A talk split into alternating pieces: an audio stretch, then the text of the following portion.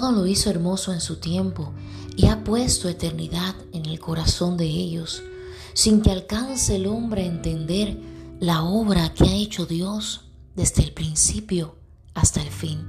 Esto dice Eclesiastés 3:11. Hace varios días tuve la inmensa dicha de ver cómo después de tantos años de intercesión y de invitarle a la fe, un familiar muy cercano descendía a las aguas bautismales, dando espontáneamente ese gran paso de compromiso y fe delante del Señor y del mundo lo cual me llenó de gozo y más sabiendo que lo hizo con el conocimiento y la voluntad que se necesitan para ese gran paso. Pensando en esto, me doy cuenta cómo a veces queremos forzar puertas en nuestra vida que no son abiertas porque Dios no quiere o porque no es el momento de Dios.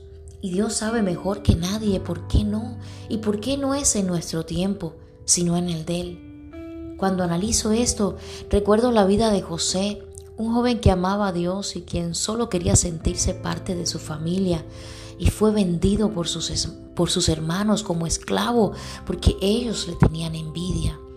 Aparentemente era una tragedia lo que le estaba aconteciendo a José, porque fue maltratado por sus hermanos, fue vendido como esclavo sin esperanza alguna de poder ver más a su padre y a su hermano Benjamín.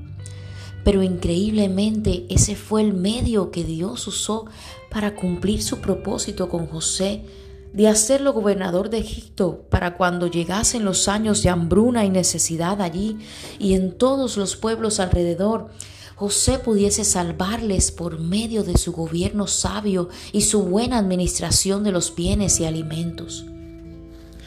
Qué sorpresa para sus hermanos al descubrir que lo que ellos planearon para mal resultó para el bien no solo de José, sino también para todos. Así de grandes, mis hermanos, maravillosos y misteriosos son los planes de Dios para nuestras vidas. El hombre planea, sus caminos creyendo que son los ideales, pero Dios lo guía por caminos que no se imagina.